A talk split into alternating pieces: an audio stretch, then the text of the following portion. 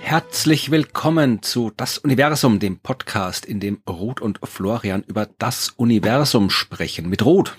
Und mit Florian. Wir sind heute bei einer kürzeren Folge als sonst, weil nämlich alles ganz, ganz schlimm ist und alles ganz, ganz arges und stressig ist und wir ja festgestellt haben beim Abgleich unserer Kalender, dass wir eigentlich überhaupt keine Zeit für irgendwas haben und mhm. schon gar nicht gleichzeitig Zeit für irgendwas haben. Und also ich habe auch beim Abgleich mit mir selber, mit meinem eigenen Kalender festgestellt, dass ich keine Zeit für irgendwas habe. Aber dann noch ein zweiter Kalender dazu, oh ja. Gott. Und die einzige Möglichkeit, äh, im Mai ausreichend viele Folgen zu produzieren, war, dass wir heute zwei kurze kurze Folgen hintereinander aufnehmen. Sonst wird das alles nichts mehr. Das heißt, es wird heute eine kürzere Folge geben, so wie es auch schon im letzten Sommer gehört habt, wo es ja auch kürzere Folgen gab und wie es, kann man gleich ankündigen, auch dieses Jahr im Sommer sein wird, wo es kürzere Folgen geben wird. Also es wird heute ja quasi kaum eine Einleitung geben, eine kürzere Hauptgeschichte und äh, nur eine Frage, die wir beantworten. Also wir werden uns bemühen, das kürzer zu machen. Nicht. Aber wir haben trotzdem von allem etwas. Wir haben von allem etwas. Das stimmt. Ja, also mhm. allem etwas, aber weniger. Ja, schadet ja eh niemand. Ein bisschen weniger ist ja auch okay. Weniger ist einfach nur weniger. Ja. Gut, mal kurze Einladung. Wie geht's dir? Gut, mir geht's auch gut. Passt. Nein. Erledigt. Es ist Montag früh, ich meine, ah, ja, naja. Ja, heute ist Montag, richtig. Ja, ja, stimmt. Ja, ja du hast ja doch irgendwie äh, Kasperltheater gespielt am Wochenende. Ich habe noch Kasperltheater gespielt am Wochenende, PC-Theater eigentlich, obwohl der Kasperl war auch dabei. Ja, Aber PC war, war eigentlich so die Hauptfigur. Ich habe Bilder gesehen davon und hat nett ausgeschaut. Ich weiß nicht, ob ich Spaß gehabt hätte dran. Also jetzt das zu spielen, beim Zuschauen vermutlich, aber... Warum? Ich weiß nicht, ich bin nicht so der, der Kasperl-Kindertheater-Mensch. aber es ist eh das Gleiche wie mit den Erwachsenen. Äh, die Kinder ja. schreien nur lauter. Ja, aber das, das ist schon mal ein wichtiger Punkt. ja. Aber das ist schon, ich muss sagen, ich bin, ich war jetzt auch nicht so, weiß ich nicht, mega begeistert. Wow, Kasperl, das ist, war schon immer mein Idol in meiner Kindheit, so wie manche Leute das sagen. Ganz, ich habe das als Kind immer irgendwie urblöd gefunden. So vor allem, dass alle dann irgendwie gleichzeitig irgendwie schreien und also ich habe mir immer gedacht, ja, die sind, ja. aber, aber ich muss jetzt sagen, wenn man da dabei ist, ist das schon eine ganz besondere Atmosphäre und das hat echt eine eine ganz schöne mitreißende Power dieses Ding. Und wenn da irgendwie dann 200 Kinder gleichzeitig Ja schreien, ist es schon, ja, was anderes. Und das macht schon was mit einem. Also ich habe Kasperl als Kind geschaut, weil hatten ja nichts, gab ja nichts im Fernsehen, hast du irgendwas hast ja schauen müssen. Ja, ich in Niederösterreich sowieso nicht. Ne? irgendwas haben wir ja schauen müssen und haben halt Kasperl geschaut, aber äh, ja, äh, es ist, also hat, hat den Kindern einfach nur Spaß gemacht, dass da Leute rumgehampelt haben oder haben sie zumindest irgendwie auch ein bisschen äh, was von Wissenschaft mitbekommen? Ich hoffe das sehr, dass sie sehr viel mitbekommen haben. Na, vor allem, die wissen ja auch schon voll viel, die Kinder. Also, wir wissen mehr als Kasperl und Betsy. Nein, immerhin. Nein, es war echt super. Also, ich glaube schon, dass sie auch was mitbekommen haben. Weil es geht ja nicht jetzt um die Inhalte, sondern es geht irgendwie darum, dass sie halt sehen, ja, das sind Wissenschaftler und die sind auch lustig und das ist auch cool und das macht Spaß und Wissenschaft macht Spaß und das will ich auch machen und da will ich mehr drüber erfahren, so irgendwie, ne? Vielleicht. Ja. Genau. ja, aber das ist ja der Punkt. Also es muss ja nicht irgendwie, die müssen ja nicht rausgehen und irgendwie sämtliche Daten von allen Planeten auswendig können, sondern die müssen dann irgendwie sehen oder sich erinnern irgendwann mal, ich habe da einen netten Abend verbracht und da war eine Wissenschaftlerin und die hat Spaß gemacht und das ist was Cooles, das kann man machen, da kann man Spaß haben damit. Das reicht ja schon als, als Effekt der Vermittlung. Genau.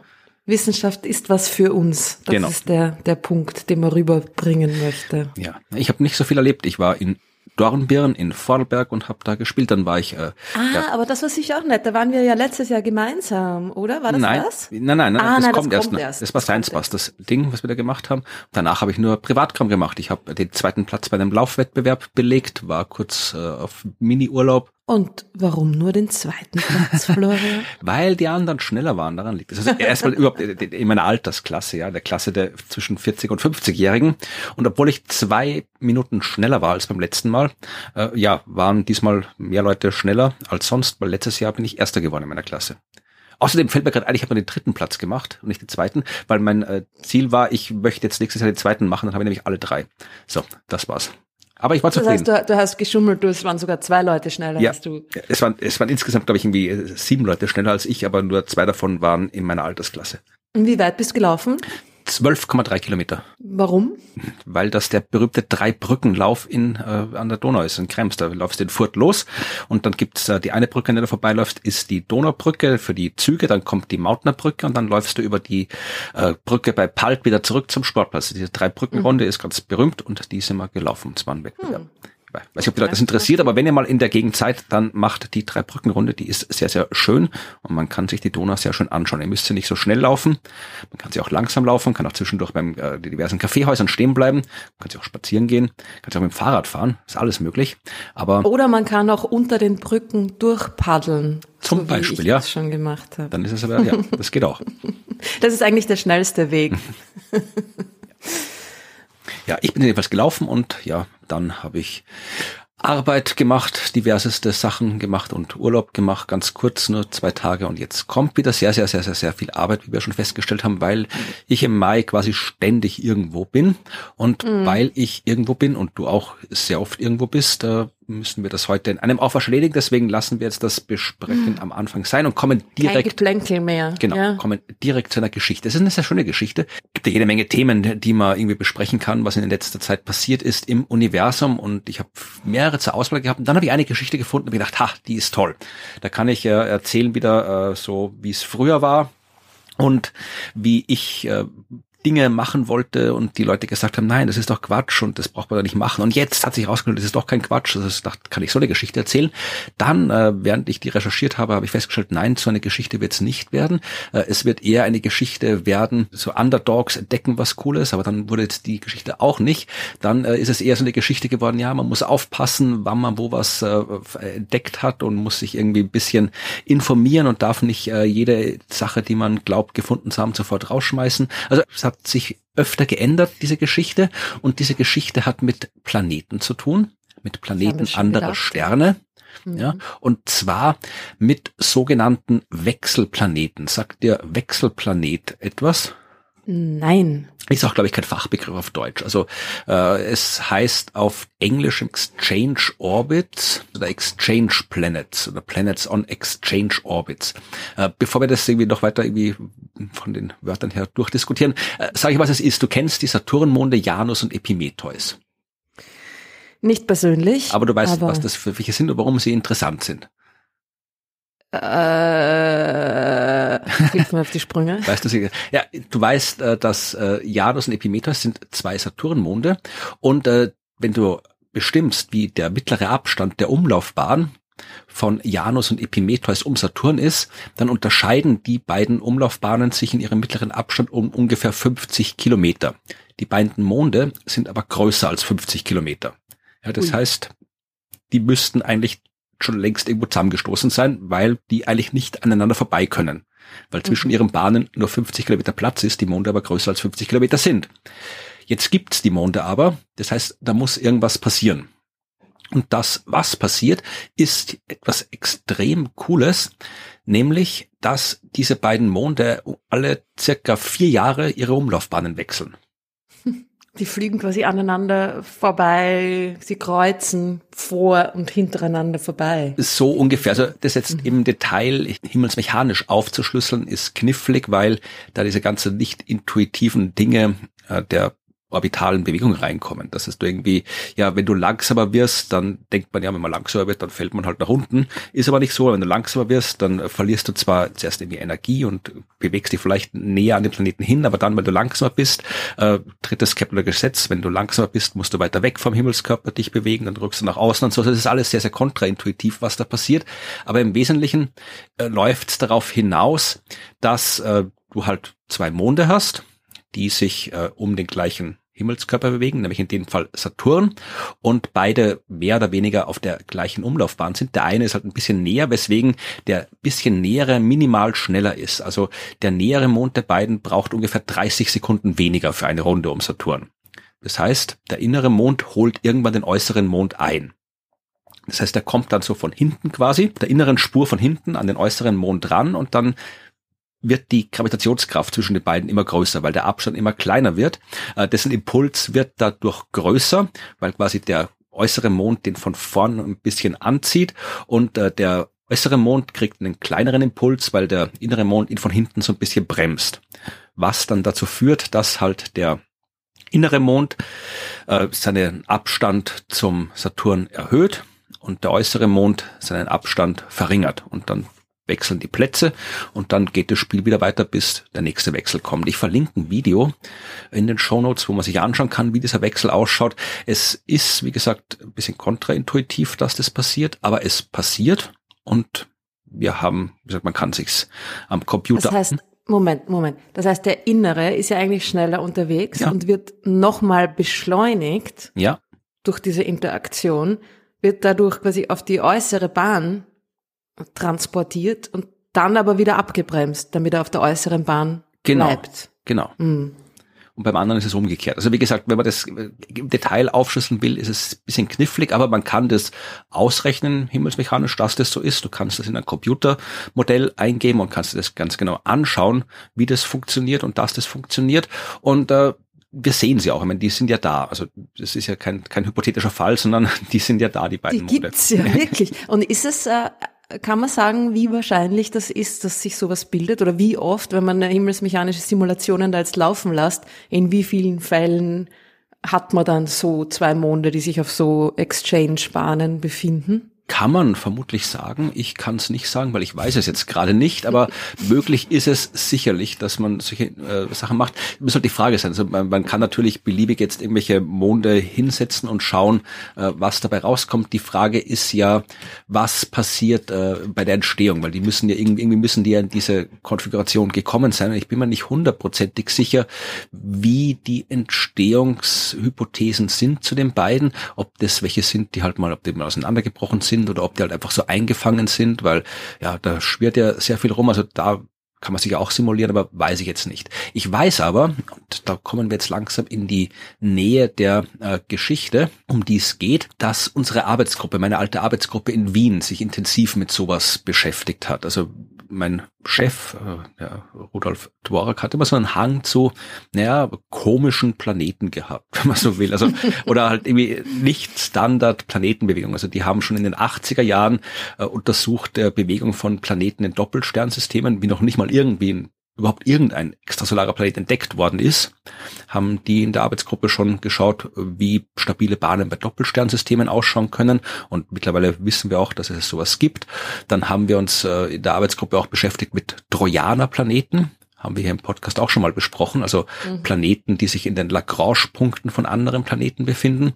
Und eben tatsächlich in der Arbeitsgruppe, äh, unserer Arbeitsgruppe, haben wir sich auch mit äh, Exchange Planets oder Planeten auf Exchange Orbits äh, beschäftigt, weil die interessante Frage ist ja, wenn zwei Monde bei einem Planet das machen können, geht das theoretisch auch mit zwei Planeten, die einen Stern umkreisen. Also kann ich jetzt mhm. quasi so mhm. zwei Erden hinsetzen auf die, da wo jetzt nur eine Erde ist, die halt dann äh, alle paar Jahre irgendwann mal ihre, ihren Platz tauschen. Geht das? Und das kann man halt, wie gesagt, himmelsmechanisch und im Computer alles sehr schön modellieren und simulieren. Und das war ein Teil dessen, was unsere Arbeitsgruppe gemacht ist. Das haben die Leute auch noch gemacht, wie ich schon längst weg war.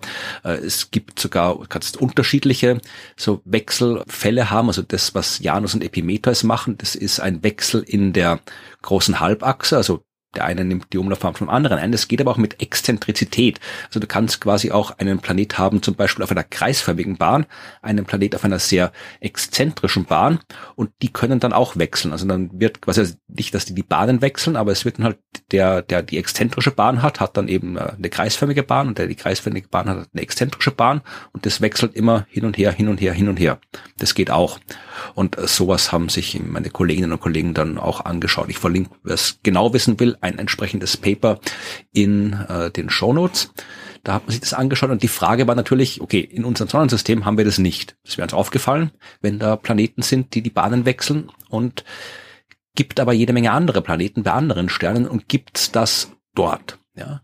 Naja, und würden die überhaupt in die Planetendefinition hineinfallen, wenn die ja. auf so nahen Bahnen aneinander wären. Ich glaube, wir sind uns einig, dass diese Planetendefinition scheiße ist und wir einfach die ignorieren können. Ich meine, gut, wenn, hätten wir das auch erledigt. Wenn es nach ja. dieser Planetendefinition geht, nach dem Wortlaut, wonach man ja eigentlich bei Definitionen gehen sollte, weil wozu sonst brauche ich Definition?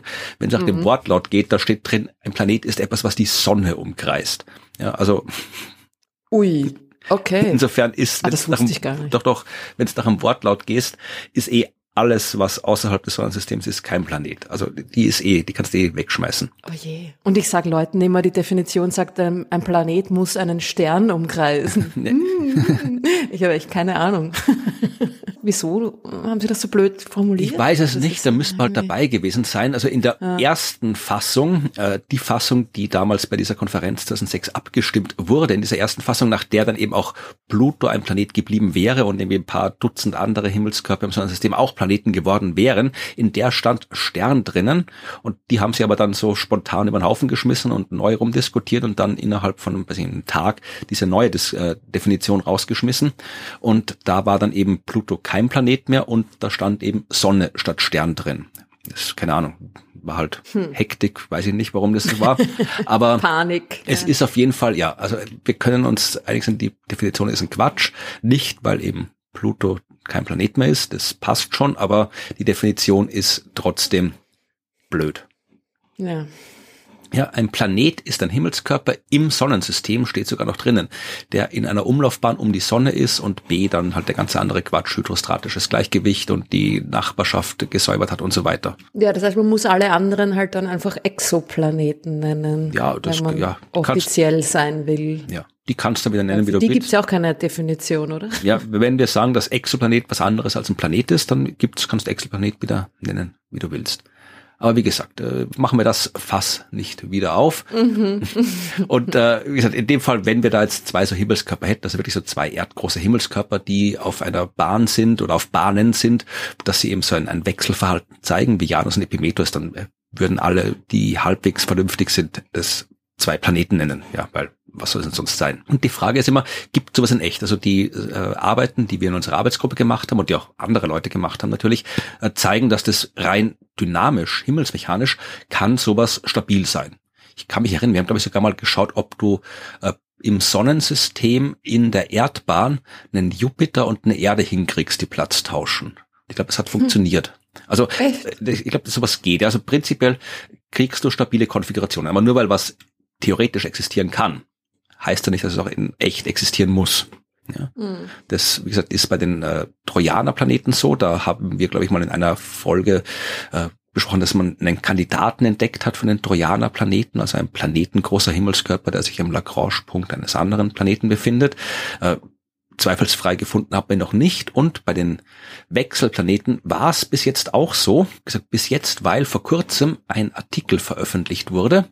Und zwar ein Artikel, am 21. April 2023, der den Titel trägt Discovery of Co-Orbiting Exoplanets in a Horseshoe Exchange Orbit. Ja, mhm. Also man hat, schreibt man dort einen ein Planetensystem gefunden und einen Stern gefunden, der von zwei Planeten umkreist wird, die genau so eine Wechselbahn haben. So, das fand ich mal ziemlich cool. Habe mich gewundert, dass das niemand äh, so aufgegriffen hat. Warum wird das nicht viel, viel äh, größer berichtet? Weil das war halt irgendwie, ich habe es gesehen, weil ich halt regelmäßig die äh, Preprint-Datenbank durchschaue, wo halt so das Zeug drinsteht, was die Wissenschaft dann veröffentlicht. Aber so in den klassischen wissenschaftsjournalistischen Medien, Blogs und so weiter, Twitter-Accounts ist das nirgendwo aufgetaucht. Dann habe ich mal angeschaut, äh, was das für eine Arbeit ist, genau. Und da bin ich dann schon ein bisschen skeptischer geworden das erste, was auffällt, ist, dass es nicht in einem Fachjournal veröffentlicht ist. Also es ist keine, keine Veröffentlichung in der Fachzeitschrift, was prinzipiell nicht schlimm sein muss. Die meisten Sachen, die da auf dem Preprint-Server liegen, sind äh, ja Preprints. Darum heißt es so. Das heißt, die sind noch nicht in einer Fachzeitschrift veröffentlicht. Aber die meisten davon sind welche, die dann eben ja wo drin steht, wir haben das eingereicht dort bei der Fachzeitschrift oder oft hat man es auch nachträglich dann hingegeben. Also die sind dann tatsächlich schon veröffentlicht worden. Äh, der nicht. Das ist einfach nur eine Datei, einen Text, den haben die da halt reingestellt auf den Server. Das heißt, da haben keine anderen Astronominnen und Astronomen drüber geschaut bis jetzt und gesagt, ist gut oder ist nicht gut. Beziehungsweise vielleicht schon, aber dazu komme ich später noch. Dann habe ich mir angeschaut, wer hat denn das geschrieben? Und das waren diverse Leute, die alle ausschließlich von ähm, ja, Hobby-Astronomen, Sternwarten kommen. Was auch nicht äh, mhm. schlimm sein muss. Es haben ja auch schon äh, Hobby-AstronomInnen äh, extrasolare Planeten entdeckt. Ja, das ist ja schon vorgekommen. Das geht ja. Und dann habe ich mir die Namen durchgelesen und habe dort einen Bekannten getroffen. Erinnerst du dich noch an Alberto Caballero? Ah, Senor Caballero. Das war der komische äh, Forscher, der irgendwie ja Arbeiten schreibt über irgendwelche Massenvernichtungswaffen. Ja, Moment, wir wissen nicht, ob er komisch ist. Nein, aber er komische der Arbeiten Forscher, schreibt. Der Forscher, der über komische Themen schreibt. Ja, über Massenvernichtungswaffen und über irgendwelche äh, Rechnungen, dubiose Rechnungen gemacht hat, über die Anzahl der uns feindlich gesinnten Alien-Zivilisationen da draußen. Hatten wir letztes Jahr in einer Sommerfolge, glaube ich, dieses Thema. Also äh, da habe ich mich dann, wie gesagt, erinnert, dass wir den schon mal hatten. Und dann habe ich halt natürlich mal genau hingeschaut. Und äh, ja, es sind vor allem äh, Hobby-AstronomInnen aus äh, Oklahoma und aus äh, New Mexico. Da ist zum Beispiel dies, die Cheddar Ranch Astronomical Group in Oklahoma dabei und das Jackson Taylor Observatory. Also das sind schon alles Sternwarten und die haben auch alles gute Teleskope und ja, die beobachten den Himmel und man kann ja prinzipiell heutzutage vor allem mit den diversen äh, Computerbearbeitungsprogrammen durchaus äh, schon sehr, sehr gute Resultate kriegen. Also gerade solche Transitmessungen, also wo man die Helligkeit eines Sterns misst und dann schaut, wird die periodisch dunkler.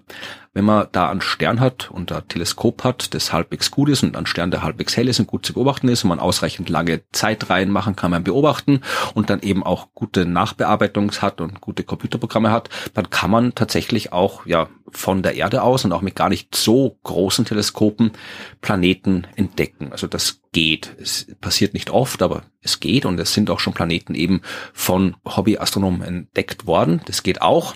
In dem Fall geht's um das Planetensystem GJ3470. Ich weiß nicht, ob dir das äh, spontan was sagt, wahrscheinlich nicht. Es ist jetzt ähm, ja, Hätte ich einen zweiten Kaffee trinken müssen. Nein, ja, natürlich, mir sagt es auch nichts. Das ist jetzt auch keins, das wahnsinnig natürlich bekannt nicht. ist. Es ist ein roter Zwerg, 96 Lichtjahre entfernt von uns. Äh, und ah, also gar nicht so weit weg. Nein, der ist äh, halbwegs nahe. Man hat dort schon einen extrasolaren Planeten entdeckt, so in einem ganz normalen astronomischen Prozess. Wie halt Astronomen Astronomen Planeten entdecken. 2012 war das, hat man, hat man ihn entdeckt.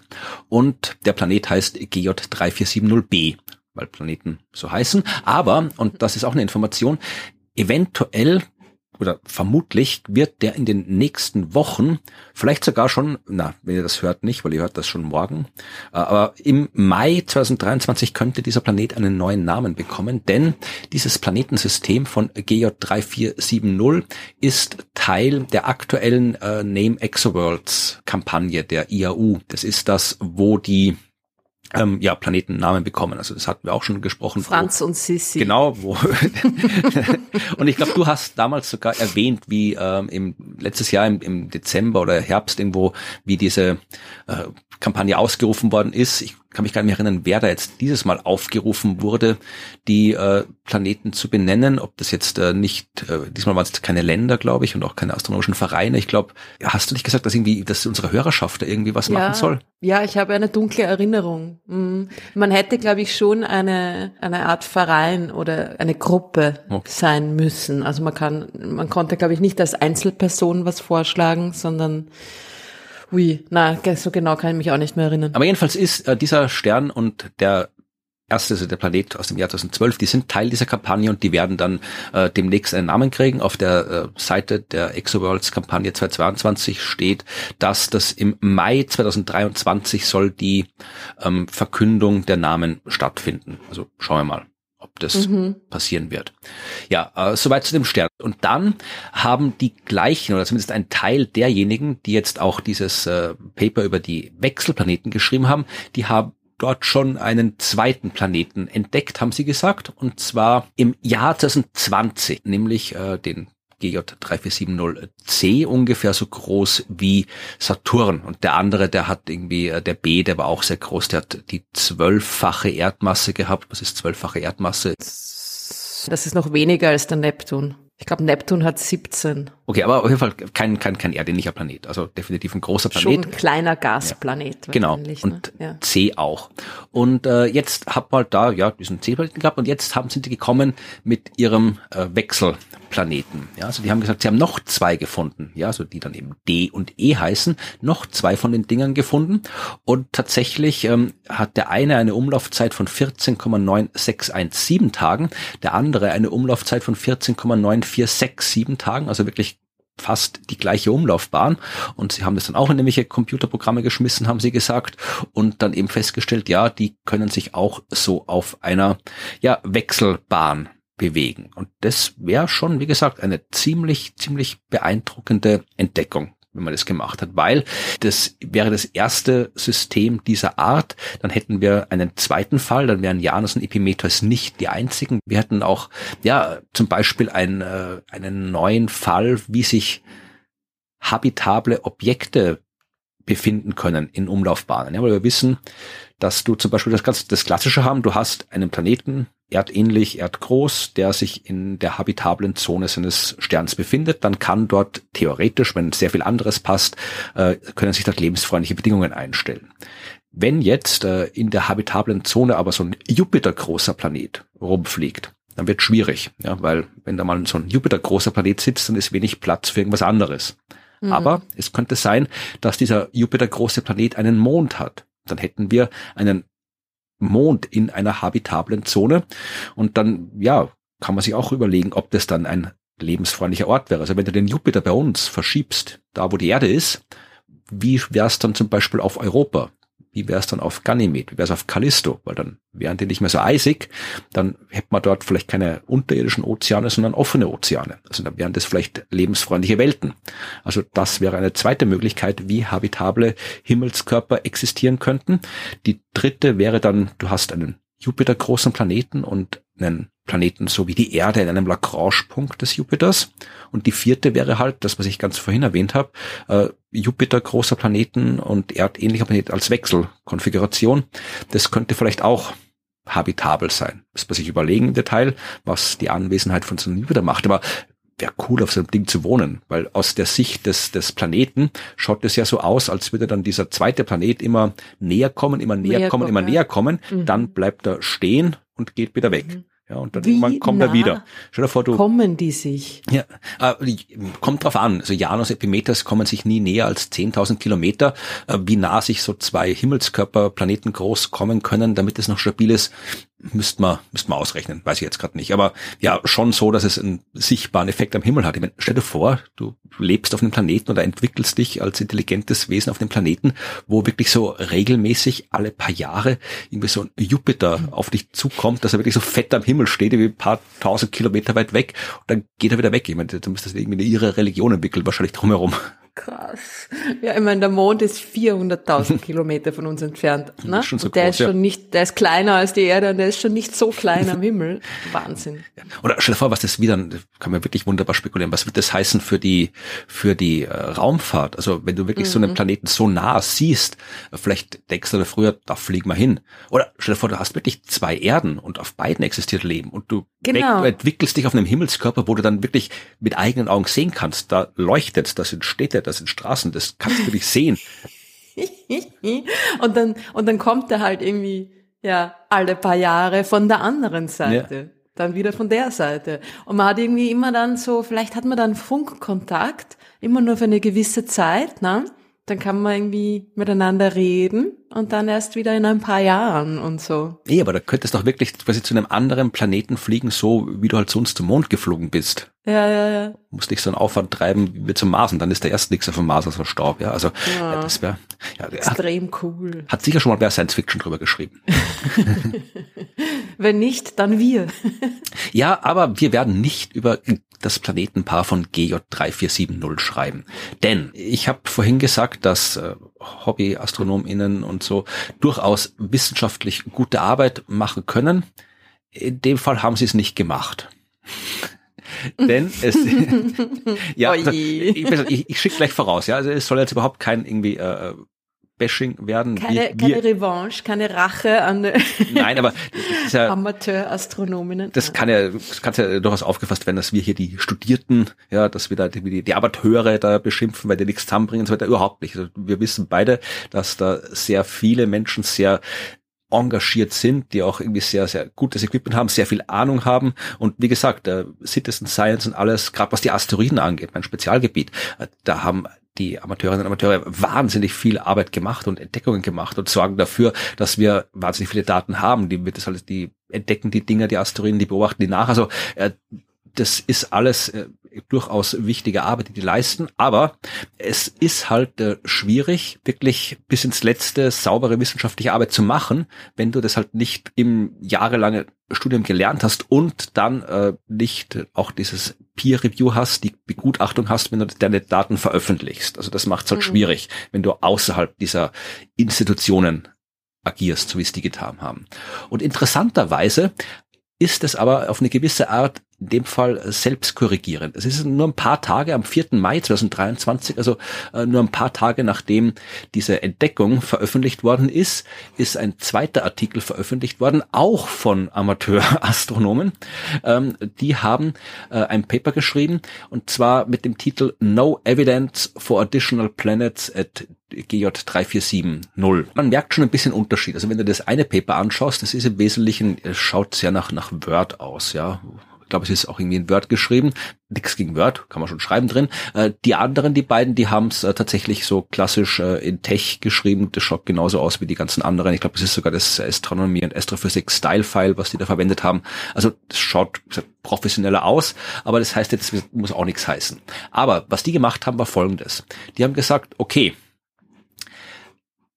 die haben das entdeckt, sagen sie, aber das sind ja nicht die einzigen Daten, die es gibt. Wir haben ja mittlerweile viele, viele Daten über Helligkeiten von Sternen. Ja, also TESS zum Beispiel ist ja ein Weltraumteleskop, das, ich glaube, explizit dafür gemacht wurde, um Helligkeiten von Sternen zu messen, um damit Planeten zu entdecken. Mhm. Und jetzt kann man einfach mal schauen in die Daten, weil die sind ja so gut wie immer öffentlich, diese Daten. Da kann man reinschauen und schauen, passt es irgendwie zusammen? Was da entdeckt worden ist. Weil ganz oft ist es ja so, dass du quasi, wenn du einfach so jetzt äh, auf Daten schaust, da noch nichts drin siehst, aber wenn du aus irgendwelchen anderen Informationsquellen weißt, dass in den Daten was drin sein muss, dann kannst du es noch wieder rausholen. Verstehst du, was ich meine? Mm, mehr oder weniger. Ja, du hast halt irgendwie so eine verrauschte Lichtkurve und so. Und auf den ersten Blick denkst du, ja, das ist halt irgendein Rauschen und schaust das nicht weiter an. Wenn ich jetzt aber dann irgendwie eine andere Messung habe, von einem sehr viel besseren Teleskop zum Beispiel, dann weiß, okay, das ist nicht einfach nur Rauschen, da ist tatsächlich so eine periodische Helligkeitsschwankung drin ich weiß, diese periodische Helligkeitsschwankung hat diese Periode. Da wird der Stern mit äh, 15 Ach so, dann Tagen ist es leichter, heller und die dunkler. in den anderen Daten auch zu reproduzieren. Und dann kann ich nochmal in meine ja. verrauschten Daten schauen und schauen, äh, passt die da rein? Sehe ich die da, ist die da wirklich drin? Äh, weil die muss ja da drin sein, auch wenn die Daten schlechter sind und ich, dann kann ich halt mit diversen Methoden irgendwie reinschauen und ja, sehe dann halt, ja, okay, die ist da wirklich drin. Ich habe es nur nicht gesehen, weil die halt ja in dem Datensatz so schwach sichtbar ist drinnen. Darum habe ich dir halt nicht weiter nachgeschaut. Aber wie gesagt, wenn ich weiß, wonach ich suche, kann ich leichter was finden, als wenn ich einfach so aus dem Nix raussuchen muss. Ja, aber es ist trotzdem nicht irgendwie signifikanter in den verrauschten Daten, oder? Also. Nein, der, muss nicht sein, natürlich nicht signifikant, mhm. aber wie gesagt, ich kann zumindest irgendwie das, diese Pre-Coveries sind das ja oft, dass man dann, wenn man weiß, da so, ist was, dann sucht man, sich ja, ältere ja. Daten und schaut nochmal nach und sieht, ah ja, da wäre es eh auch gewesen, wir haben es nur übersehen. Ja, klar. Und das haben die da auch gemacht im Wesentlichen. Und das ist wirklich ein schöner Artikel, den kann man durchaus gut lesen. Also die haben angefangen, äh, ich zitiere mal, das ist wirklich der erste Absatz, The wonder of the heavens have captivated human imagination since before the advent of written language. Many people without formal training and access to the most advanced telescopes have desired to be a part of the search for discoveries and new methods over the past few decades in crowdsourcing have resulted in the modern citizen science projects like Galaxy Zoo and Backyard Worlds have already allowed science enthusiasts to participate constructively in the search for knowledge. Also die fangen mal mit einem Lob an für für den verständlichen Wunsch, sich mit diesen Themen zu beschäftigen und die mittlerweile eine Rechtfertigung quasi. Ja, aber die sind ja selbst auch äh, Amateurastronomen, die beiden, ja. die es geschrieben haben, ja, und sagen, es ist absolut verständlich, dass Menschen da gern mitmachen wollen, dass Menschen sich dafür interessieren und dass jetzt eben die vielen Daten, die es gibt, eben auch so Projekte wie im Galaxy Zoom, diese ganzen anderen Citizen Science Projekte existieren, äh, mit denen man das machen kann. das Problem ist, schreiben sie dann auch, dass man da halt irgendwie aufpassen Wissen muss. muss, was man tut. Genau, ja. Ich probier's es freundlich zu formulieren. ja, sie schreiben dann auch hier, ja, ähm, the increasing availability of knowledge, skills and talent among the general public have allowed for a diversification of the contributions of citizen scientists beyond the rather limited structured environments like those aforementioned. Und das die those aforementioned sind halt universitäre Strukturen. Ja. ja, also mittlerweile wissen die Leute halt so viel, es gibt so viele Daten, dass eben auch die Öffentlichkeit, interessierte Öffentlichkeit da halt wirklich mitmachen kann. Now anyone can search public data and make discoveries. Und dann kommt der wichtige Punkt. Ultimately, the limited structured environments do have benefits, however. Ja. do they? und äh, weil nämlich, und das ist der Hauptbenefit, they allow claimed discoveries to go through a more rigorous process of vetting before being pushed to the forefront of public knowledge. Soll heißen, du hast bei jeder wissenschaftlichen Entdeckung ja immer einerseits so interne äh, Begutachtung und externe Begutachtung. Also interne Begutachtung soll heißen, wenn ich jetzt irgendwie in meiner Arbeitsgruppe sitze und irgendwie was vor mich hinforsche und dann finde ich was raus, das erste, was ich mache, ist nicht irgendwie die Zeitung anrufen, sondern ich gehe zu meinen Kolleginnen und Kollegen und sage ihnen mhm. das. Und wenn es ein Scheiß ist, dann sagen die mir, das ist ein Scheiß. Ja, also das ist quasi so intern äh, wird das schon mal überprüft und dann schreibst du es äh, für eine Fachzeitschrift zusammen und dann kommt halt die offizielle Begutachtung, wenn dann externe Gutachterinnen und Gutachter sich das mal anschauen, ob das alles passt. Also da ist, oder gehst du auf Konferenzen und erzählst es dort deinen Kolleginnen und Kollegen und die sind auch definitiv nicht zurückhaltend, äh, wenn sie dir sagen wollen, dass du einen Fehler gemacht hast. Also in diesen strukturierten wissenschaftlichen Prozessen ist halt sehr viel Prüfung und Begutachtung drin, was du halt nicht hast, wenn du halt einfach so als, als Hobbyastronom was beobachtest und dann, ja, Paper schreibst und, oder Paper, einfach Text schreibst und irgendwie rausschmeißt. Kann auch sein, dass du das irgendwie mit deinen Kolleginnen und Kollegen besprichst und so weiter. Aber sagen wir mal, wenn du die Struktur nicht hast, ist es schwieriger, da diese ja, Due Diligence, nennen sie es, also halt die nötige Sorgfalt walten zu lassen. Mhm, mh. Und offensichtlich. Naja, und vor allem, man hat halt dann auch eine, eine Ausbildung, und man weiß ja auch schon, was andere Leute sich davor überlegt haben. Man weiß schon, was, was sich angeschaut wurde und was noch fehlt, so in die Richtung. Das ist etwas, was man vielleicht dann nicht ganz so gut weiß, wenn man da halt keine jahrelange Ausbildung in dem Bereich hinter sich hat. Ja, gut, in dem Fall ist es jetzt gar nicht mal so das Problem, weil es geht nur, du hast einen Stern, du misst äh, Helligkeiten von dem Stern und schaust, ob da Perioden drin sind. Also da, und wenn er drin ist, dann kann es ein Planet sein. Also das ist jetzt nicht so das das nicht jetzt so zu vergleichen. Es ist ein ziemlich klar definiertes ja. Ziel. ist jetzt nicht ja, mit, so mit, mit, Leuten, die irgendwie damit kommen und sagen, sie haben die Quantengravitation entdeckt. Das wäre eine ganz andere Klasse von so Leuten. Die, sollte die E-Mails, die wir dann kriegen, ja. Die sollte man in dem Fall nicht verwischen lassen. Das ist wirklich was ganz anderes. Ja. Aber jedenfalls haben die jetzt dann wirklich halt gesagt, okay, die beiden, die das neue Paper geschrieben haben, okay, wir schauen uns mal die ganzen Testdaten an und ich glaube, sie haben sie auch James Webb Daten verwendet. Sie haben immer noch einen zweiten Datensatz verwendet. Äh, Testphotometrie haben sie genommen und äh, ja, diverse äh, Radialgeschwindigkeitsdaten, die halt von äh, bodengebundenen Sternwarten noch existiert haben, frei verfügbar, weil das sind ja auch Daten, wo du schauen kannst, ob was drin ist. Und sie haben, ich lasse jetzt den Prozess der Datenreduktion aus, der ist jetzt nicht sonderlich spannend, äh, was man da alles machen muss, um aus den Beobachtungsdaten rauszufinden, ob da was ist. Aber sie haben eben tatsächlich sehr, sehr eindeutig gezeigt, dass äh, wenn es diese drei Planeten, also es geht nicht nur um die zwei, die die Bahn wechseln, sondern auch den davor, den ja die gleichen Leute gefunden haben, also diese drei Planeten bei den Planeten es geben soll, dann können die Daten, die existieren, nicht so ausschauen, wie sie ausschauen.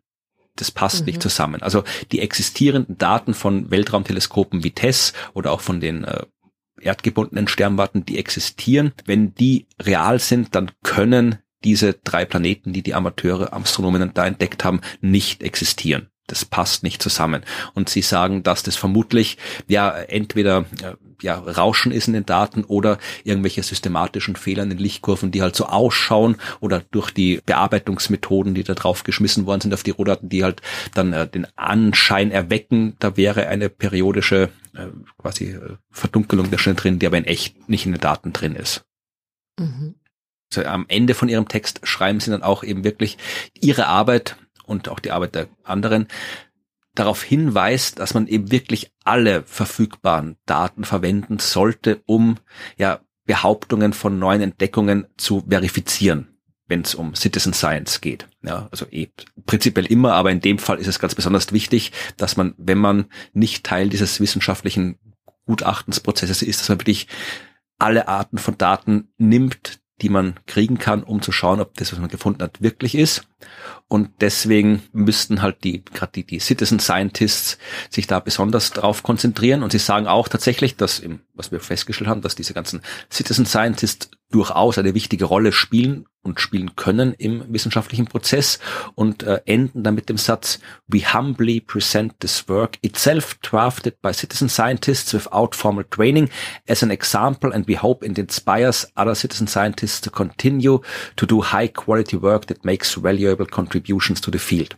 Also man muss nicht auf einer Uni studiert haben, um in der Astronomie was Sinnvolles beizutragen, aber wenn man nicht auf der Uni studiert hat und was Sinnvolles beitragen will, dann muss man sich halt ja besonders anstrengen, nicht die Fehler zu machen, die man so leicht machen kann in der Wissenschaft. Mhm. Mhm. Ja, und in dem Fall ist leider dieser schöne Wechselplanet nicht real. Hätte mich sehr gefreut, wenn der gefunden worden wäre, aber ja, wir müssen wieder mal mit dem Herrn Caballero schimpfen. Leider war's nix diesmal. Aber der Herr Caballero ist ist der auch äh, Amateur-Astronom? Weiß man nicht. Äh, wir haben ah. schon festgestellt, dass über den wenig rauszufinden ist, über den Mann. Er hat auf jeden Fall äh, das Habitable Exoplanet Hunting Project gegründet. Das äh, ist auch als seine Affiliation, also sein, sein, sein Institut, seine Angehörigkeit oh. da bei der Paper angegeben. Und das Verstehe. ist ein Netzwerk, das vor allem ähm, ja Hobby-Sternwarten und äh, auch ein paar Uni-Sternwarten äh, von der Uni in South Südafrika, Universität of Saskatchewan und irgendwie California Polytechnic State University äh, irgendwie zusammenschließt und die wollen ja halt verschiedene Sterne in Umkreis von 100 Lichtjahren möglichst ein äh, paar Monate lang am Stück irgendwie mit ihren Teleskopen beobachten, um halt rauszufinden, ob es da Planeten gibt. Und äh, sie haben, glaube ich, zwei Sterne schon durchgemacht und GJ 3470 war der Stern der letzten, so der aktuellen Kampagne, glaube ich, den dieses, dieses Netzwerk durchgemacht hat. Also ich kann jetzt nicht sagen, ich habe jetzt nicht wirklich viel gefunden über dieses Habitable Exoplanet Hunting Project, äh, was die da wissenschaftlich schon alles irgendwie hinbekommen haben, ob die was wissenschaftlich Seriöses haben oder nicht, aber äh, das gibt's auf jeden Fall und das hat der anscheinend gegründet, der Herr Caballero. Señor Caballero, le estamos observando. Ja, hey, aber wie gesagt, bis jetzt die beiden, äh, die drei Planeten, die sie da verkündet haben, existieren leider nicht. Hm, wir, wir werden weiterhin ein Auge auf ihn haben. Ja. Er scheint uns ja gute Podcast-Themen zu liefern, immerhin. Ja, auf jeden Fall. Ich habe hab schon lange nicht mehr geschaut im, im Archive, was der Herr Cavaliero da sonst noch so veröffentlicht hat. Aber es, wir werden vermutlich wieder was, was über ihn finden, wenn er weiter so macht. Ich frage mich, ob das sein echter Name ist. Ja, vielleicht ist, meinst du, das ist irgendwie ein, ein so, so ein. Na, weil Cavaliero heißt ja einfach ja, Herr, also. Na ja, aber es gibt doch, also, auf Deutsch kannst du auch Herr heißen. Ja, Frau ich, heißen. Ich. ja, aber das Problem ist, wenn man irgendwie Literatursuche macht, es gibt nicht nur einen A Caballero, es gibt auch einen J A Caballero und der J A Caballero ist, glaube ich, ein anderer, weil der schreibt tatsächlich ganz andere Arbeiten zu ganz anderen Themen. Mhm. Vielleicht und ist das irgendwie sein seriöser Bruder. Vielleicht ist es auch irgendwie so ein, weiß ich, Nobelpreisträger oder sowas, der irgendwie ja, in, in seiner Freizeit heimlich unter dem Namen A. Caballero. Gibt es einen spanischen Nobelpreisträger aus der Astronomie, der da irgendwie so als, als, als Herr, Herr Quatsch macht? Ah. Ich glaube, Spanier hat noch keinen Nobelpreis gewonnen in Astronomie, oder? Wir müssen recherchieren. Ja, wir werden das wir Caballero, das Mysterio Caballero was ich, was heißt Rätsel auf, auf Spanisch? Ich kann kein Spanisch. Misterio, el misterio del señor Caballero. genau. Ja, wir werden das mal, vielleicht lösen es noch. Ja, das war meine Geschichte über die nicht existierenden Wechselplaneten und Neues von Herrn Caballero. Sehr cool. Vielen Dank. Und eine Frage hast du, hast du versprochen. Genau, ich habe eine Frage versprochen, die ich rausgesucht habe. Ich habe gedacht, ich nehme was anderes, Mysteriöses von Jürgen. Und der beschäftigt sich auch mit was sehr Mysteriösen, nämlich der Lichtgeschwindigkeit. Und er würde gerne wissen, warum ist die Lichtgeschwindigkeit so, wie sie ist? Also äh, er fragt die Lichtgeschwindigkeit, okay, nichts kann schneller als das Licht sein. Und äh, die Frage ist, warum hat sie genau den Wert? Also wir können sagen, okay, nichts kann schneller als 290.792,458 ähm, Kilometer pro Sekunde sein, aber warum gerade diese Zahl? Mhm. Hast du da eine sinnvolle Antwort drauf? Nein. Ähm, ja, es gibt doch nicht wirklich eine sinnvolle Antwort. Gut, dass du mir die Frage gestellt hast. Hätte ja sein können, dass du eine hast. Ich weiß auch nicht alles. Vielleicht hättest du eine sinnvolle Antwort gehabt, dann äh, äh ja, wäre wär vermutlich die Welt sehr beeindruckt gewesen. Aber mhm. also das erste ist, äh, es geht hier um die Zahl, also wenn man jetzt die Zahl wirklich so nimmt, wie man sie kennt, die Lichtgeschwindigkeit. 299.792,458 Kilometer pro Sekunde. Dann ist es fürs erste Mal eine komplett sinnlose Zahl, weil die hat Einheiten. Und mhm. Zahlen mit Einheiten hinten dran bedeuten in der Physik nichts weil ich kann die Einheit immer irgendwie wählen, sodass dieses, äh, dass die Lichtgeschwindigkeit 209.792,458 Kilometer pro Sekunde ist, liegt halt exakt daran, dass äh, wir den Meter so definiert haben, wie wir definiert haben und die Sekunde so definiert haben, wie wir es definiert haben. Hätte man die anders definiert, wäre es eine andere Zahl. Das heißt, äh, Zahlen mit einer Einheit hinten dran. Ja gut, aber es ist trotzdem, es geht ja um den Wert. Ja, ja, ne? genau, aber prinzipiell also an dieser Zahl selbst wollte ich mal sagen, an diesen 209, 2,458, an dem selbst ist überhaupt nichts Mystisches. Das könnte irgendwas anderes auch sein. Je nachdem, ich hm. kann die auch auf eins kriegen, wenn ich meine Einheiten entsprechend wähle. Ja, oder auf, weiß ich, 3, 1, 4, 1, 5, 9, 2, 6, ja, oder ich kann man irgendwas aussuchen.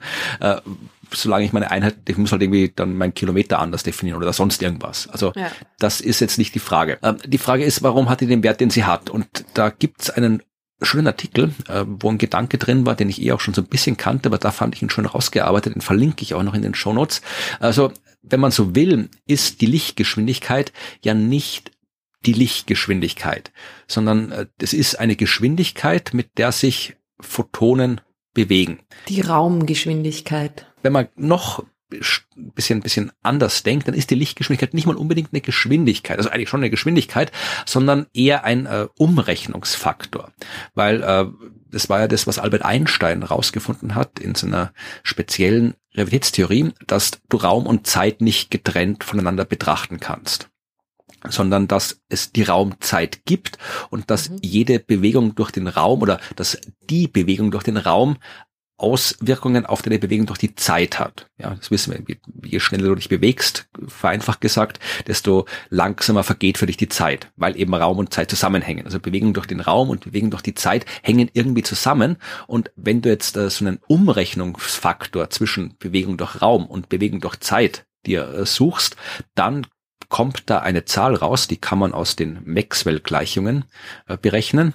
Dann kommt da eine Zahl raus und die Zahl ist halt, muss, wenn es zwischen Raum und Zeit, zwischen Distanz und Zeit umrechnest, dann muss das irgendwas eben Länge pro Zeiteinheit sein, also eine Geschwindigkeit. Und dieser Umrechnungsfaktor ist halt die Lichtgeschwindigkeit. Wenn du willst, ist das die, die, der um Lichtgeschwindigkeit ist der Umrechnungsfaktor zwischen Bewegung im Raum und Bewegung im Zeit. Also wie viel. Wie viel Zeit vergeht, wenn ich mich durch den Raum bewege und keine Masse habe? Was, was, was ist ein Meter Raum in Zeit umgerechnet? So ungefähr. Ist jetzt ein bisschen falsch formuliert. Aber da machst du jetzt aber auch gerade einen Topf auf, gell? Das wäre dann quasi diese Konstante. So, aber wie gesagt, äh, die ist ja eigentlich, ähm, ist die halt so wie sie ist und die Frage ist, warum ist die so wie sie ist? Das ist halt eine Frage, die schwer zu beantworten ist, weil es da keine Antwort drauf gibt. Und wie gesagt, die Lichtgeschwindigkeit ist eigentlich nicht die Zahl, die man braucht, wenn man das beantworten will, sondern da würde man eigentlich die Feinstrukturkonstante nehmen. Die Feinstrukturkonstante hängt auch von der Lichtgeschwindigkeit ab. Die Feinstrukturkonstante, das ist äh, eine Konstante, die ist, glaube ich, gegeben durch ja, also eins durch vier Pi Epsilon null und was Epsilon null ist die, die, die elektrische Feldkonstante und dann hast du noch die Elementarladung drin und das Planck'sche Wirkungsquantum und die Lichtgeschwindigkeit und wenn du all diese Konstanten irgendwie zusammenschmeißt, dann kommt eine dimensionslose Zahl raus. Und dimensionslose Zahlen, die sind interessant in der Physik, weil die sind genau so, wie sie sind, egal welches Einheitensystem du wählst.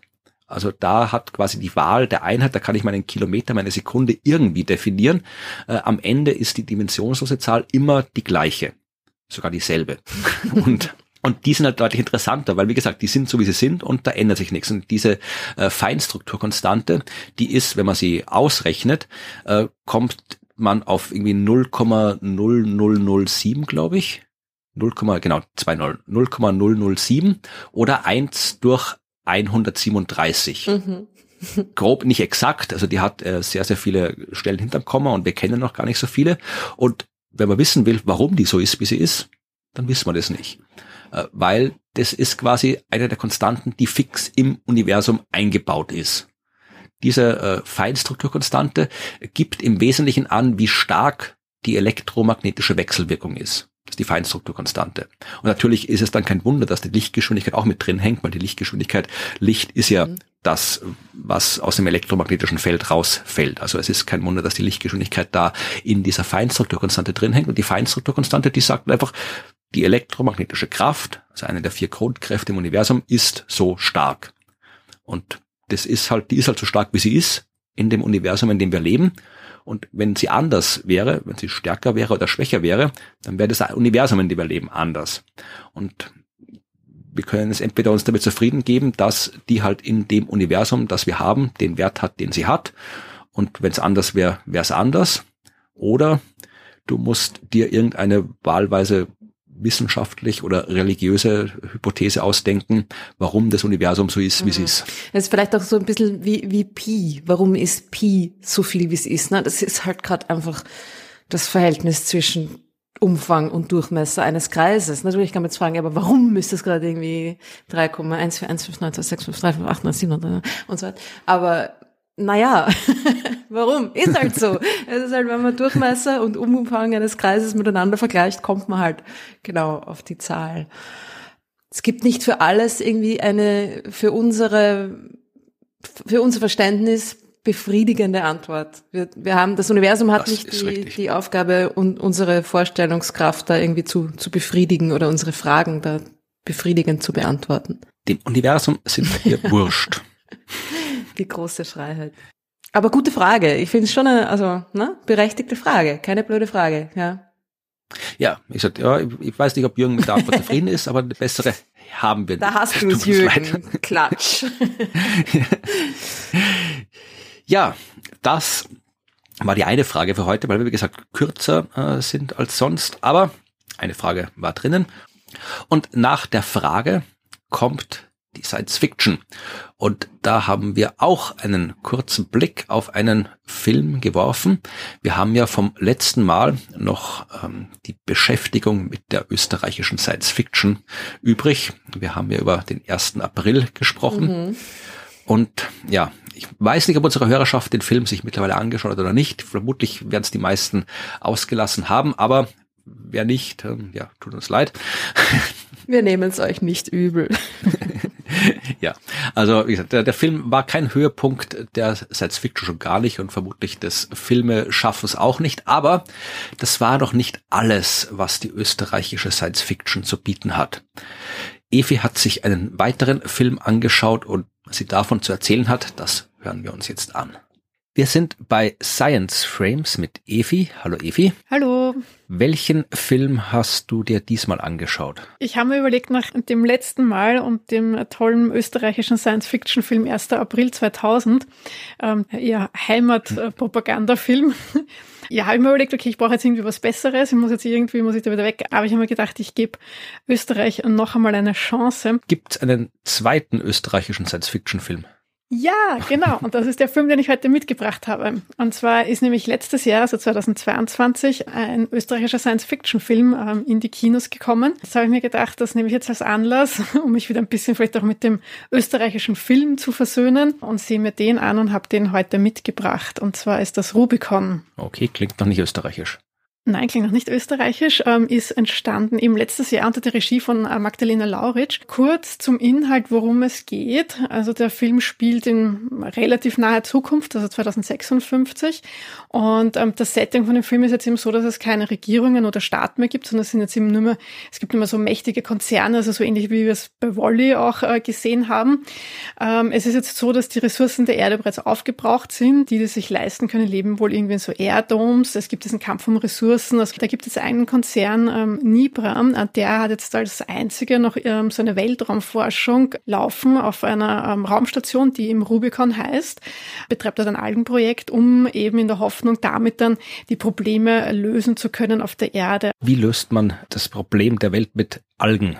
Sushi für alle. Auf das komme ich vielleicht noch später. Also dieses Algenprojekt auf der, auf der Raumstation, auf der Rubicon dient eigentlich auch dazu, dass die Rubicon selber autark wird. Also sie soll eben den Sauerstoff liefern, indem sie eben die verbrauchte Luft irgendwie filtert und da dann eben äh, Sauerstoff liefert, produziert äh, und gleichzeitig natürlich kann die Alge selber auch als, als Nahrung dienen, als Lebensmittel, also eine brauchbare Biomasse liefert. Ähm, und wenn das dann natürlich im Weltall auf der Raumstation funktioniert, äh, dann war wohl die Hoffnung, dass man dann damit das auf der Erde auch umsetzt umsetzen könnte. Okay, mit dem soll dann die Welt gerettet werden. Das ist alles wieder gut mit ein paar Algen.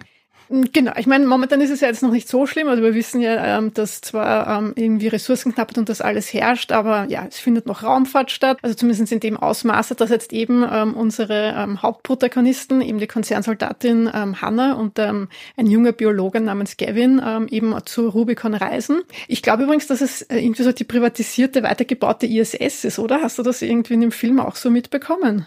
Nee, habe ich nicht. Ich glaube, ich habe kurz mal geschlafen zwischendurch. Ach so, okay. gut, dann lassen wir das. Auf jeden Fall ähm, kommen die eben an ähm, auf der Rubicon.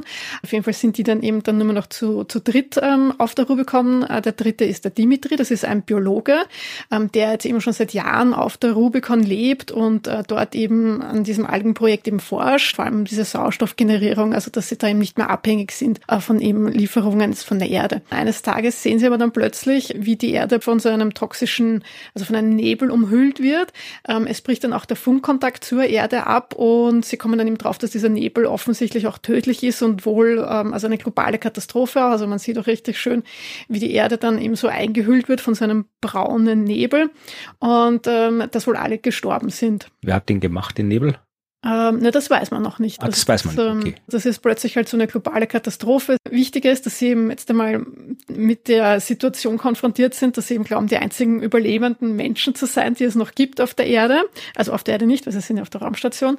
Ähm, und sonst eben alle gestorben sind. Und sie erhalten dann aber tatsächlich äh, später einen Hilferuf eben von Menschen, die wohl in einem Bunker überlebt haben. Ja, also das sind eben so 300 Menschen. Und es ähm, stellt sich dann eben heraus, dass eben mit diesem Algenprojekt, das eben auch auf der Rubicon ist, könnten sie jetzt, wenn sie das immer runter zu den Menschen bringen, ähm, die Menschen eben auch retten. Und da beginnt dann jetzt eben so ähm, diese philosophisch-ethische Frage, ähm, ja, was sie jetzt eben machen sollen. Ja? Also sollen sie da jetzt quasi ihre sichere Situation, weil sie sind eben auf der Rubicon in Sicherheit, ähm, aufgeben äh, und sich in Gefahr begeben, um die Menschen zu retten oder nicht? Haben sie die Verpflichtung, das zu tun oder nicht? Vor allem, was ist dann, wenn diese Menschen, die sie da retten können, vielleicht gar nicht so die Guten sind. Vielleicht sind das ja eher die Bösen in dem Ganzen, das weiß man halt vielleicht noch nicht. Und da prallen eben diese ganzen Moralvorstellungen und Ideale auch von den Charakteren zusammen. Und das Ganze ist dann also sehr kammerspielartig auch umgesetzt. Ich finde ihn auch sehr dicht von der Geschichte her. Ich finde, er ist atmosphärisch sehr gut umgesetzt. Auch visuell hat es mich überrascht, dass er ähm, auch mit dem geringen Budget, das er hatte, ist er da, hat er, glaube ich, alles äh, rausgeholt. Also man hat schon das Gefühl, dass man mit diesen drei Personen da, die ähm, eineinhalb, fast zwei Stunden, die der Film dauert, da halt wirklich auch im, im Weltall Weltall ist.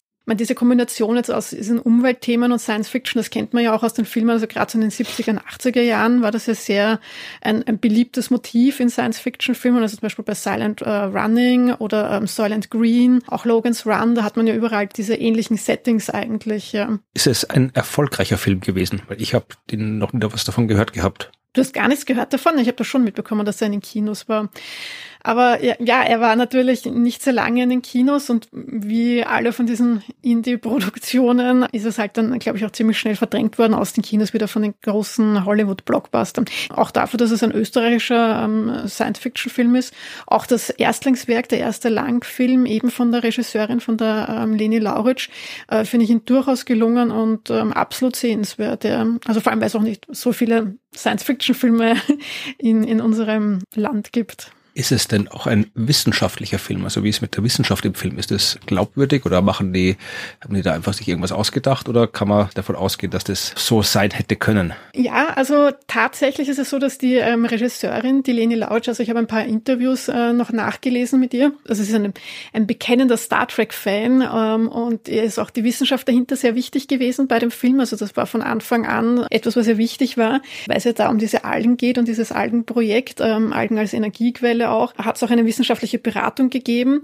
Ähm, sie waren auch bei so einer Algenfarm also es gibt da eine, eine Firma, die ist ganz bei uns in der Nähe, in Niederösterreich, die im, im großen Stil jetzt auch Algen äh, produzieren und Forschung betreiben, eben auch in Hinsicht ähm, auf Nahrungsmittel, also hauptsächlich Nahrungsmittelergänzungen, aber eben auch weitergehende Forschung betreiben. Und da haben sie sich auch visuell inspirieren lassen. Also da dürfte diese Algenform dürfte auch so ähnlich ausschauen wie diese Algenkästen, die sie da gehabt haben auf der Rubicon. Von dem her, also kann das durchaus als realistisch eingestuft werden. Ich habe dann auch noch was ganz Interessantes gefunden. Und zwar ähm, gab es 2019 tatsächlich ein Experiment auch auf der ISS. Da wollte ich drauf hinaus, weil das habe ich nämlich gekannt. Ach, das kennst du sogar. Okay, ja. nein, ich kannte das nicht. Also ich habe das erst äh, jetzt gelesen, den, den Fotobioreaktor. Genau, DLR vom deutschen. Ja, genau, ja, richtig, genau. Ein deutsches Projekt. Magst du dann erzählen vielleicht, was da passiert ist, oder soll ich? Na, es war, die haben im Prinzip das gemacht, was da im Film gesagt wurde, dass die Welt retten wird. Sie haben so ein Dingens gebaut, wo Algen drin leben können, Grünalgen. Und äh, diese Grünalgen haben halt das CO2 umgewandelt mit Licht, das hat halt irgendwie da sein müssen, und haben dann Photosynthese gemacht und haben Sauerstoff mhm. erzeugt und eben Biomasse, die man halt dann, ja, essen kann oder irgendwie was anderes machen kann. Und den Sauerstoff kann man halt atmen oder keine Ahnung, was man sonst noch Sauerstoff brauchen kann. Und das, ich weiß jetzt nicht, wie das ganze Ding ausgegangen ist, aber ich weiß, dass es damals der, ähm, wie hieß er, der äh, deutsche Astronaut Alexander Gerst, mhm, dass genau. der damals gerade oben war und das Experiment mit betreut hat oder installiert hat. Äh, eins vorbei, also wir machen eh alles dort oben. Und äh, ja, dass es irgendwie so ein Test war für eben so eine Luftwiederaufbereitungsanlage. Also äh, wie gesagt, das war nur ein Testsystem. Die ISS kann nicht nur mit diesem einen Ding funktionieren. Ich bin mir sicher, dass es kein System gibt, das eine Raumstation autark machen würde und schon gar kein System, mit dem wir die Welt autark machen würden, wenn wir den, die Atmosphäre zusammenhauen. Aber zumindestens gibt's die und es gibt auch äh, auf der Erde, auch natürlich, hast du schon gesagt, so diverse Technologien, aber es gibt ein Ding, das kenne ich, weil ich da in einem Buch von mir drüber geschrieben habe. Es gibt in Hamburg ein Algenhaus, wo die Fassade aus Photobioreaktoren besteht. Die haben quasi so ein Haus gebaut und dann die ganze fünf Stöcke oder sowas und haben halt die ganze Fassade mit solchen äh, Paneelen, wo Algen drin wohnen, gepflastert, die halt dann eben auch, ja, eben äh, Biomasse erzeugen. Die Biomasse wird für die Heizung vom Gebäude verwendet. Das ist ja cool. Das kannte ich noch nicht, das Haus, ja. Das in Hamburg. Super. Kann man sich anschauen dort, glaube ich. Ja, cool. Muss dann den Link in den Shownotes äh, stellen. Ja, mache ich auf jeden auf Fall. Foto sehen. Mir hat das auch gut gefallen, weil man da eben auch äh, als Foto gesehen hat von einem Experiment, dass das eben auch diese grünen, also wirklich eben wie so im Film auch, ja, eben wirklich so diese grünen ähm, Stäbe da eben hat. Die Idee ist ja dann auch weiter gedacht jetzt eben von diesen ähm, Reaktoren, dass man die dann eben größer, aber das war ganz klein, dass man die dann eben größer und auch so konstruiert, dass sie dann eben äh, auch Bestandteile eben der Wände sind von diesen Weltraumhabitaten oder eben von einer Raumstation oder sowas, weil es eben darum geht, wenn man dann eben mal Mond, Mars ähm, Stationen hat oder eben quasi länger unterwegs ist, ähm, dass man das dann eben nutzen kann. Ja. Und, und da habe ich eben gleich auch wieder an den Film gedacht und gedacht okay, das, das passt eigentlich sehr gut und das schließt sich da direkt dran an eigentlich und kann man sich, glaube ich, gut vorstellen. Ja, also Mikroorganismen im Weltall sind ein wichtiges Thema. Die braucht man für viele Sachen, wenn man Raumfahrt betreiben will. Müssen wir vielleicht mal eine eigene Folge drüber machen, über Mikroorganismen im Weltall. Gibt auch viele Experimente, mhm. die schon durchgeführt worden sind. Aber ja, schön, dass ein österreichischer Science-Fiction-Film sich gerade mit diesem Spezialthema beschäftigt. Äh, waren, sind wir jetzt durch mit österreichischen Science-Fiction-Filmen? Wie viele gibt's denn? Na, ich glaube, wir sind durch und ich bin auch wieder versöhnt mit dem österreichischen Film. Okay. Also ich finde den Film durchaus sehenswert, also ähm, kann man sich äh, durchaus ansehen. Ja. Das nächste Mal wird es wieder ein amerikanischer Film, also ich weiß auch schon welchen. Okay, na dann sind wir gespannt, was dann aus Hollywood zu berichten ist in der nächsten Folge Science Tramp. Und bis dahin, wenn ihr das nächste Mal Sushi esst und eure Algen irgendwo eintunkt, dann denkt an den Weltraum, weil da werden die Algen wichtig sein. Das ist ein sehr schönes Schlusswort. Ja, bis zum nächsten Mal. Tschüss. Bis dann. Tschüss. Ja, wirklich spannend. Ich habe den auch nicht gekannt. Ja, ich erinnere mich, glaube ich, dass ich irgendwann mal in einer Zeitung mal gelesen habe, ja, hier Österreicherin macht Science-Fiction-Film. Da habe ich gedacht, ach, interessant, aber ja, es war halt wieder so ein Film, der nirgendwo in einem Kino war oder wenn, dann irgendwie nur ganz kurz und Pandemie war auch noch damals, glaube ich, wieder rausgekommen ist. Also der ist dann sehr an mir vorbeigegangen. Voll schade, ja.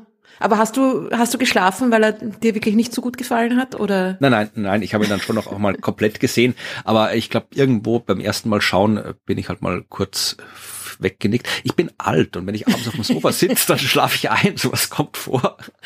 Du bist alt, Nummer eins, und du stehst zu früh auf. Das ist ein zweites Problem. Senile Bettflucht nennt man das. Das kann natürlich auch sein. Nein, aber er hat mir sehr gut gefallen. Also es ist wirklich ein Film, ist, ist jetzt kein, kein Action-Knaller, wie man sich irgendwie von Hollywood erwarten würde, weil er kommt nicht aus Hollywood, sondern eher, eher so ein bisschen ruhigerer Film, weil halt alles da auf dieser Raumstation spielt. Aber äh, er ist durchaus gut gemacht. Also ich kann mich nicht beschweren, ich habe ihn gern geschaut und fand es halt auch spannend, dass sie sich gerade die Sache mit den Algen ausgesucht haben mhm. als quasi wissenschaftliches äh, Thema. Weil es ja durchaus eine Frage ist, eine relevante Frage ist, äh, wenn du eine Raumstation hast, wie lebst du da autark drauf? Ja, Weil kannst du nicht ständig irgendwie was, äh, so wie es jetzt passiert, irgendwie Zeug von der Erde zur Raumstation schicken. Man kann man schon, aber das ist nicht der Sinn einer Raumstation oder einer. Es nicht der Sinn, den man aus Science-Fiction-Sicht eine Raumstation hat. Da will man halt irgendwie sowas haben. Weiß ich nicht, wie Deep Space Nine, wo man quasi dauerhaft drauf leben kann. Mindestens, ja, oder Babylon 5.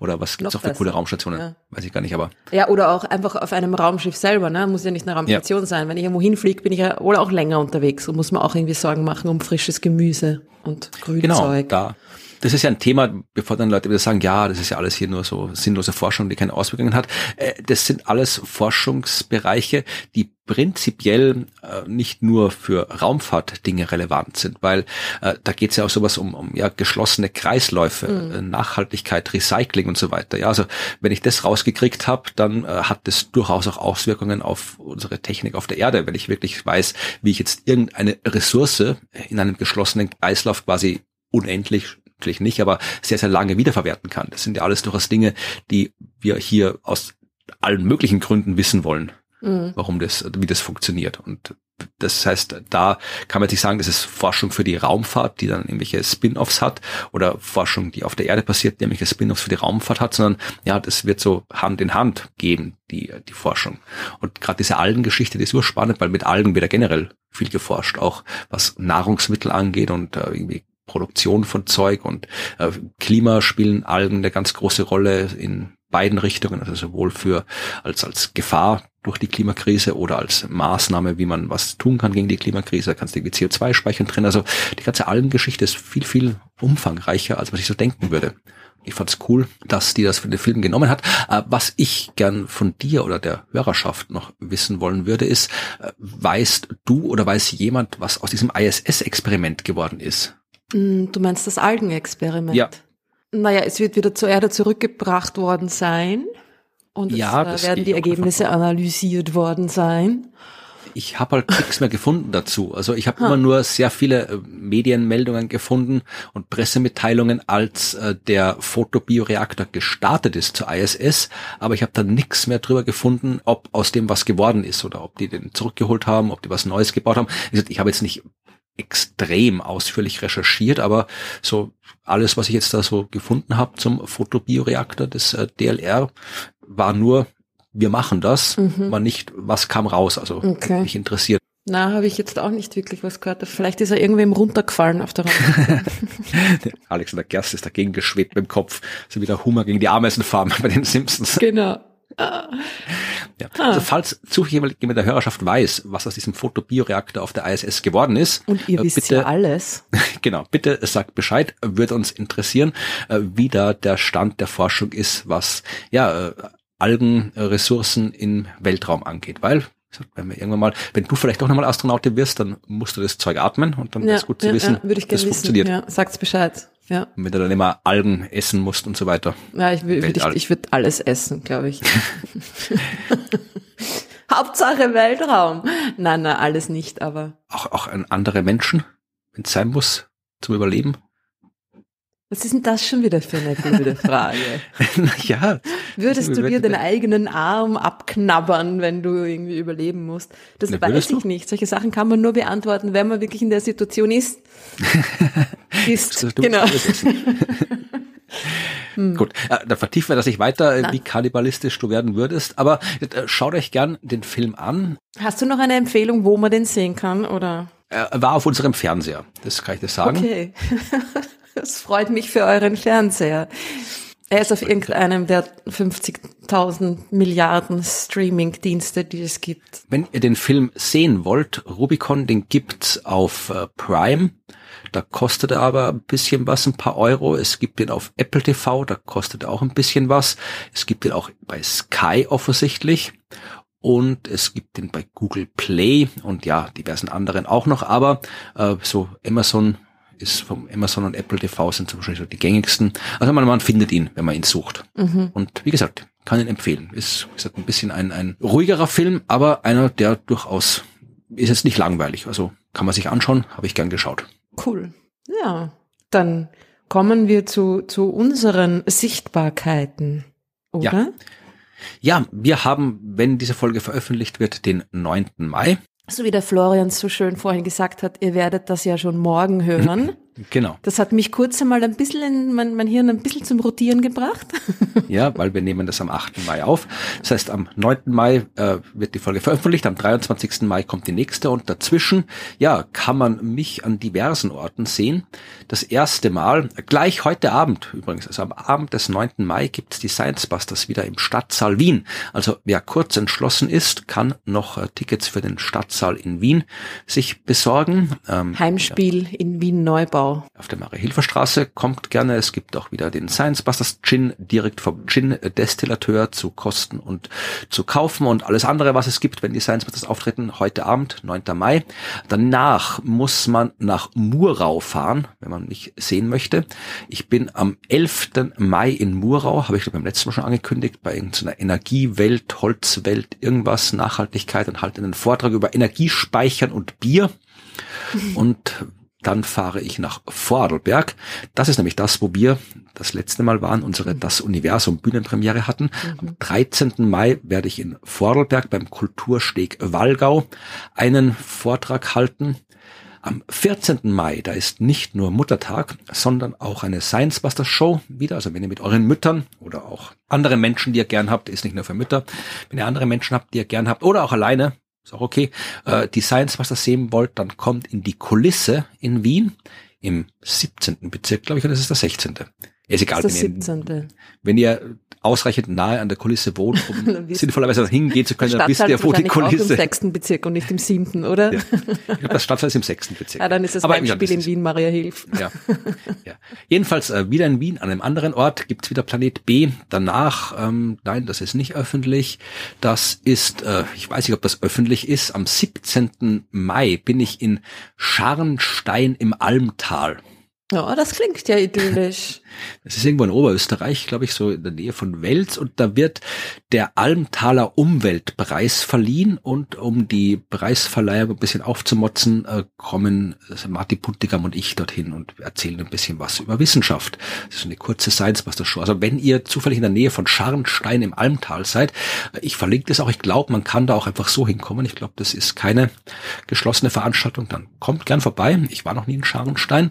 Am 18. Mai habe jetzt immer April gesagt, schon Mai, weiß gar nicht. Also alles, was ich gesagt habe, ist im Mai, logischerweise, weil der April war schon. Am 18. Mai äh, sind wir mit den Science Busters in Korneuburg und werden dort unsere Planet B Show aufführen. Und am 20. Mai sind wir wieder mal in München im Lustspielhaus und werden dort die Science Busters Show Planet B aufführen. Und danach gibt es noch jede Menge andere Science Busters Show. Wir sind am 23. Mai in Tegernbach, am 24. Mai in Spielberg, am 25. Mai in Wildon oder Wildon, keine Ahnung, wie man das ausspricht, in der Nähe von Graz am 26. Mai in Wien. Und da sind die zwei Wochen schon vorbei. Ja, ja, ich wollte gerade sagen, also das ist irgendwie, dann kommt noch mal irgendwie äh, Ziersdorf, dann kommt noch mal München, also es ist ein enges Programm. Aber das war jetzt mal das so in der nahen Zukunft. Ja, viel zu tun für mich, viel anzukündigen für mich. Äh, wie schaut's bei dir aus? Nein, ich bin ja in Mannheim bei der Buga. Das genau, ich letztes ja, Mal schon gesagt. Von 13. Stimmt, genau. bis 21. Mai. Ja, das heißt, du hast alles, du hast quasi auch viel Arbeit, aber musst nur einmal irgendwo hinfahren. Ja. Genau. Ist nicht besser, ich muss ständig durch die Gegend fahren. Immerhin, ja, das stimmt. Und das sind jede Menge Veranstaltungen, so am Wochenende und auch an dem Feiertag am 18. sind so allgemeine Veranstaltungen. Am 19. ist eine Abendveranstaltung und das ist alles mit dem Planetarium. Also ihr da draußen, die ihr schon immer mal mein wunderbares, tolles, mobiles, aufblasbares Planetarium sehen wolltet, eure Chance in Mannheim. Und es gibt auch Schulveranstaltungen, aber ich glaube, die sind schon alle gebucht. Ähm, aber schaut euch das an. Genau, Auf ich der werde es verlinken. ja. Und du wirst in Mannheim unterwegs sein und ich irgendwie einmal quer durch Österreich, Ja. von oben nach unten, von links nach rechts und dann in München. Ja, äh, alle Termine in den Shownotes, wisst ihr eh. Ja, passt. Ja. Jetzt müssen Ja. wir nur noch das machen, was wir immer zum Schluss machen für die, die braven Menschen, die bis hierher durchgehalten haben und ihre Namen hören wollen, weil sie uns Geld gespendet haben. Wir bedanken uns ganz, ganz, Ja. ganz herzlich bei unseren edlen Spendern. Also wir, wir bedanken uns natürlich auch bei euch fürs Zuhören. Das ist das Allerwichtigste. Wir bedanken uns bei den Leuten, die uns irgendwie ähm, empfehlen, weitererzählen, ihre, ihre Großtante zwingen, uns zuzuhören, was auch immer ihr macht, um, um das, äh, das Wort der Wissenschaft da zu verbreiten, aber ganz besonders natürlich auch bei den edlen Geldspendern. Und es gibt ja die zwei Möglichkeiten, uns äh, finanziell zu unterstützen, nämlich erstens über PayPal. Das haben seit dem letzten Mal auch wieder einige Leute gemacht. Herzlichen Dank an Christian, danke Matthias, danke Albin, danke Thomas, danke Dieter, danke Sebastian.